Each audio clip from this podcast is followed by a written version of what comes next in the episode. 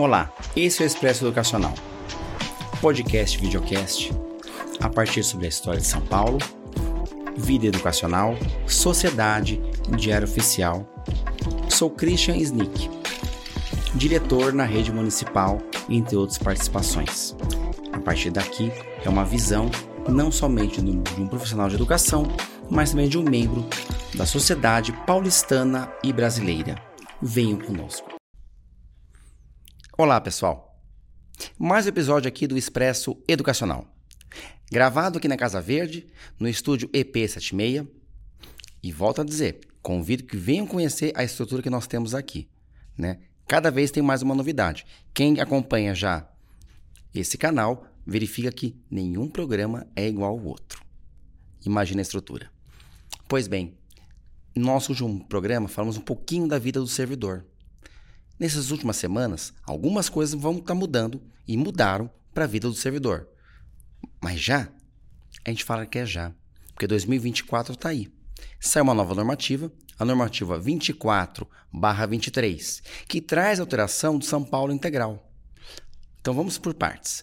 São Paulo Integral é aquele projeto que no, na Prefeitura de São Paulo torna as escolas para que as crianças tenham tempo integral na unidade educacional. Né? Como é que funciona isso? Era por adesão. Era. Vamos explicar por quê. Era por adesão, passava pelo conselho de escola, se definia, no caso do ensino fundamental, quais as turmas, né, quais os anos escolares iam ser integrais, né? Era essa a questão. Já na educação infantil, no caso das EMEIs, né, as escolas para crianças de 4 a 5 anos, a escola inteira era integral. A, o grande desafio desde que atendesse a demanda local. Então tinha escolas que tinham regiões que realmente a demanda era pequena. Dava para a escola se tornar integral. Né? Casos das escolas da Lapa, casos de escolas em Vila Mariana, né? na região de Indianópolis, Moema, que é o nome que hoje chamam. Né? Aqui na freguesia Brasilândia tínhamos apenas uma, né? agora temos duas. Então, você vai pegar Limão e Casa Verde tem escolas integrais, Santana tem EMEIs integrais, e em algumas outras regiões. Né? Não vamos citar todas porque são três regiões diferentes e me estender muito tempo para dizer isso. Porém, na, tivemos aí a publicação da normativa 24/23. Qual foi a alteração? Basicamente, se colocou que as escolas, né, na verdade, os primeiros anos né, do ensino fundamental em 2024, 50% dos primeiros anos em 2024, por diretoria regional de educação, terão que ser integrais. Quem fará a definição? As diretorias regionais de educação. Então sai a participação dos conselhos de escola e entra uma determinação de Estado. Entra uma determinação de governo. Né? Então você fere a questão da gestão democrática. Já no caso das escolas de ensino fundamental, dos centros educacionais unificados, os CELS, né, já, já, já teve essa perda o ano passado, em que as escolas em CEL já foram obrigadas a aderir ao São Paulo integral. Claro que ainda podiam escolher os anos escolares. Para 2024, não. Elas já terão que colocar todas as unidades, terão que colocar o ciclo de alfabetização, ou seja, primeiro, segundo terceiro ano. Temos escolas que, de, de uma hora para outra, terão que deixar integrais 17 turmas. Não é um número pequeno. Né? Vamos explicar um pouquinho, então, agora, o que, que é essa educação integral. Ah, e tem mais um detalhe. Antes, a escola poderia, no ano seguinte, via conselho de escola, sair do São Paulo Integral. Agora, passa também pela avaliação da diretora regional do diretor regional, chamado dirigente regional de educação, né? Então vamos lá. Quando a gente fala de educação integral, nós temos que primeiro separar então dois conceitos. A gente vai voltar um pouquinho nessa questão da normativa, mas vamos agora fazer uma parte formacional aqui, né? Então, educação integral é aquela que nós trabalhamos precisaríamos trabalhar a questão dos territórios em torno das escolas. E aí um dado importante, não existe biografias completas falando das questões dos territórios. Academicamente não tem. Não temos. Então fica a dica aí para quem é da academia, né? Nós não temos. Né? Mas quando a gente fala de território educativo, o que é o território educativo? É o entorno da escola, são as nossas comunidades. Né? Então, quando se fala de currículo, o currículo não é somente aquele que chega da esfera governamental e vai para a escola. O currículo, ele também se dialoga com essa comunidade, com as culturas, com os fazeres e viveres dessas comunidades. Perante isso, nós temos então o conceito de território, que não é somente da casa da criança para a escola, mas todas as relações existentes no território. Então, seja as manifestações culturais do território, as formas de relacionamento no território, as instituições públicas e privadas instaladas nesse território, ah, não pode, falar bairro. A gente fala território pelo seguinte: a escola, em algumas regiões, não atende somente um pequeno bairro. Às vezes atende vários bairros. Então, o território educativo é todo esse entorno, todo esse envolvimento das crianças. Então, bebês, crianças, estudantes e adultos. Então, vejam que é um conceito um pouquinho mais amplo do que só falar do bairro. Até porque tem escola, por exemplo, que está num bairro como Freguesia do Ó, mas atende crianças que são do Jardim Guarani, muito distante. Então, qual o território educativo dessa escola? Não é somente o, o bairro da freguesia do Ó. Atende toda essa questão. Então, o conceito de território educativo é muito amplo.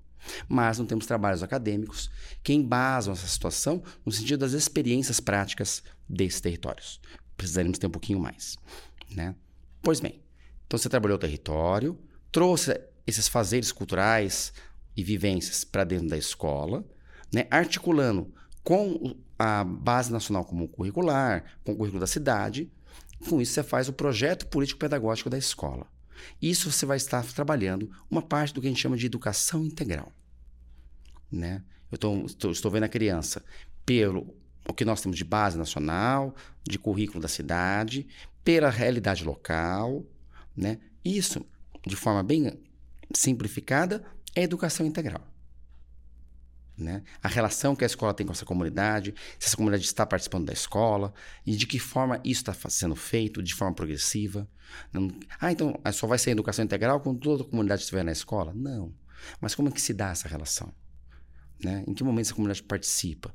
Em que momento essa comunidade está presente na escola? Como é que é a relação no dia a dia?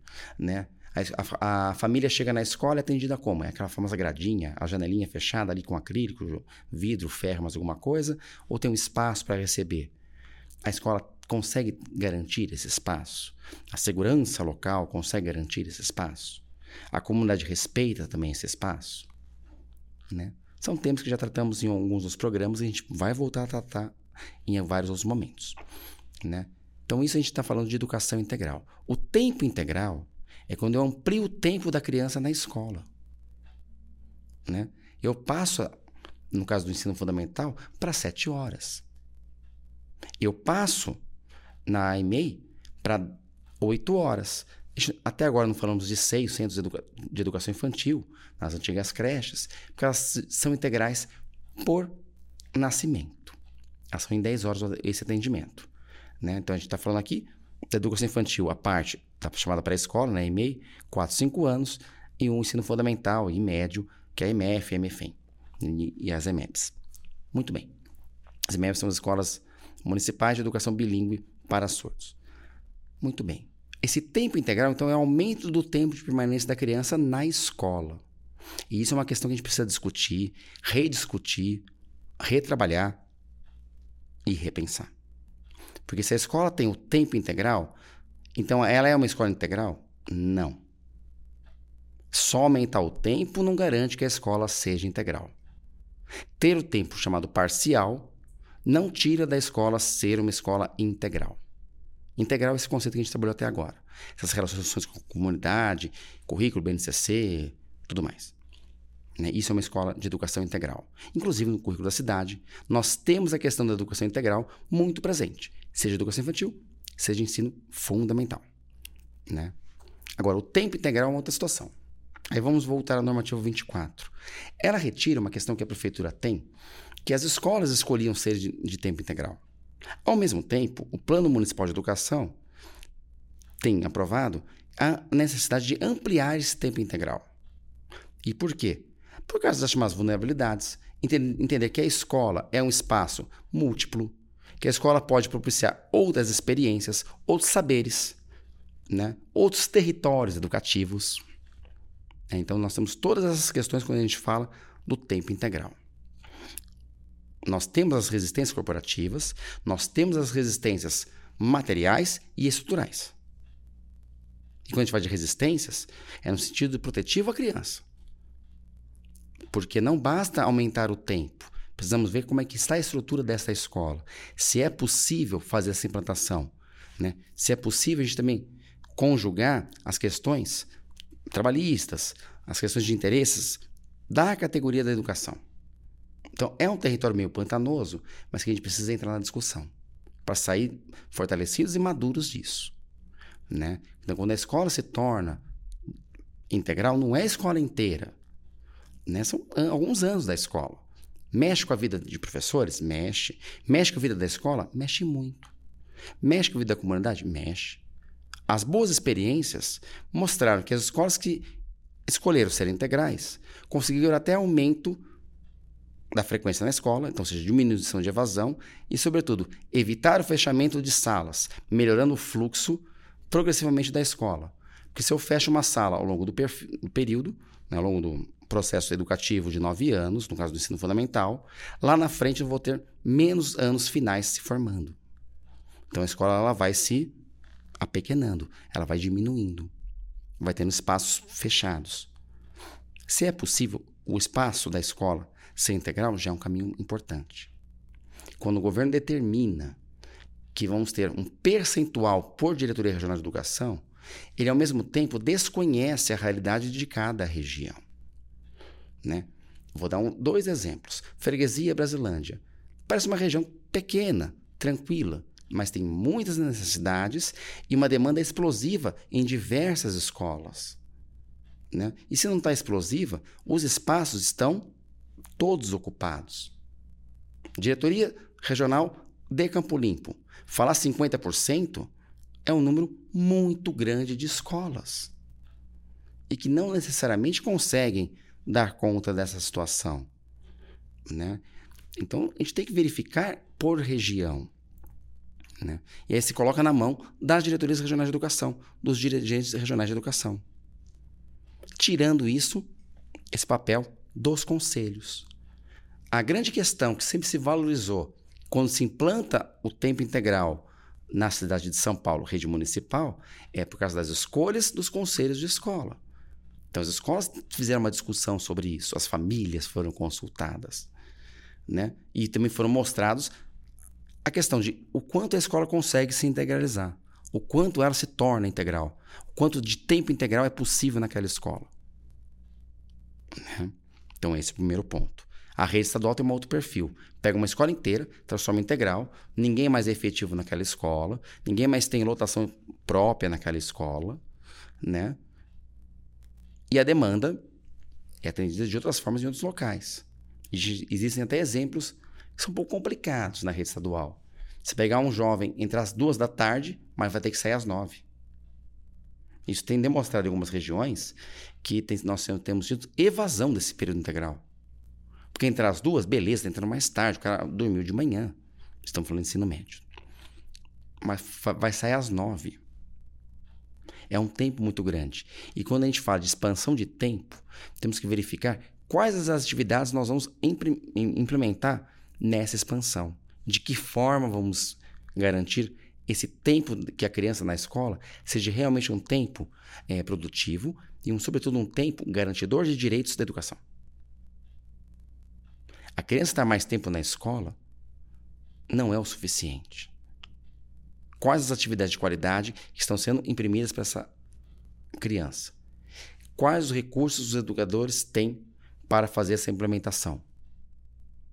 Não cabe ficar somente para a escola definir isso. Não é diretor, coordenador, professor que tem que dar conta de tudo isso. Isso é uma política pública. Então, quando você tem uma questão dos conselhos fazendo a escolha, a escola está se por um lado, ah, mas está assumindo um risco, não. A escola está fazendo uma discussão sobre isso. E ela pode, no outro ano, perceber que, infelizmente, ela ainda não está estruturada para aquilo e sair desse programa. Da forma como está agora, para a escola sair vai ter que depender de autorização do diretor regional para o próximo ano. Já prevendo aqui, então, 2025. Nossa, mas estamos em 23, por que você está falando de 25? Gente, educação é um processo. Se agora já está vindo uma determinação dessa, como é que a escola vai se estruturar nos próximos anos? É chamado fluxo. Esse fluxo, toda a escola precisa construir. A sua não constrói? Construa junto. Ah, mas é de quem esse papel? Seu. Ah, mas eu sou professor. Eu sou só o diretor. É seu também. Eu sou coordenador. Eu sou auxiliar técnico de educação. Estou ali na cuidando dos corredores. Seu também. Criança está mais tempo na escola, você está olhando mais criança no seu tempo de trabalho. Tem o papel de todos na escola. Entender como é que o fluxo funciona é importante. Um ano a mais que eu abro agora, em 2024, isso vai impactar num fluxo de nove anos na escola.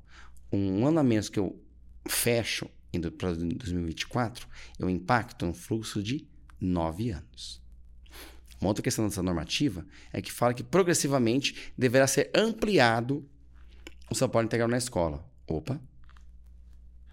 Se tem escolas que vão ter um grande número de salas em 2024, no integral, a gente pergunta qual espaço físico foi pensado. A Secretaria Municipal de Educação olhou todos os espaços físicos? Porque nenhuma escola é igual a outra.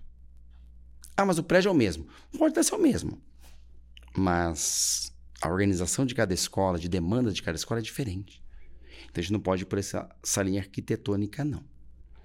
Né? A linha da arquitetura, temos que prever o quê? Quais espaços educativos a escola prevê? Quais espaços a escola vai perder quando eu coloco uma sala a mais na escola?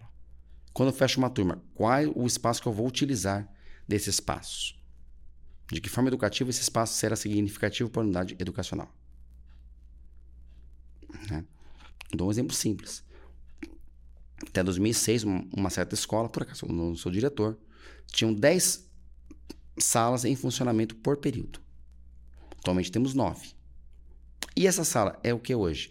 É um ateliê cultural. Já foi brinquedoteca, já foi outros espaços. Hoje é um ateliê cultural. De multiplicidade de linguagens. Ainda é uma construção.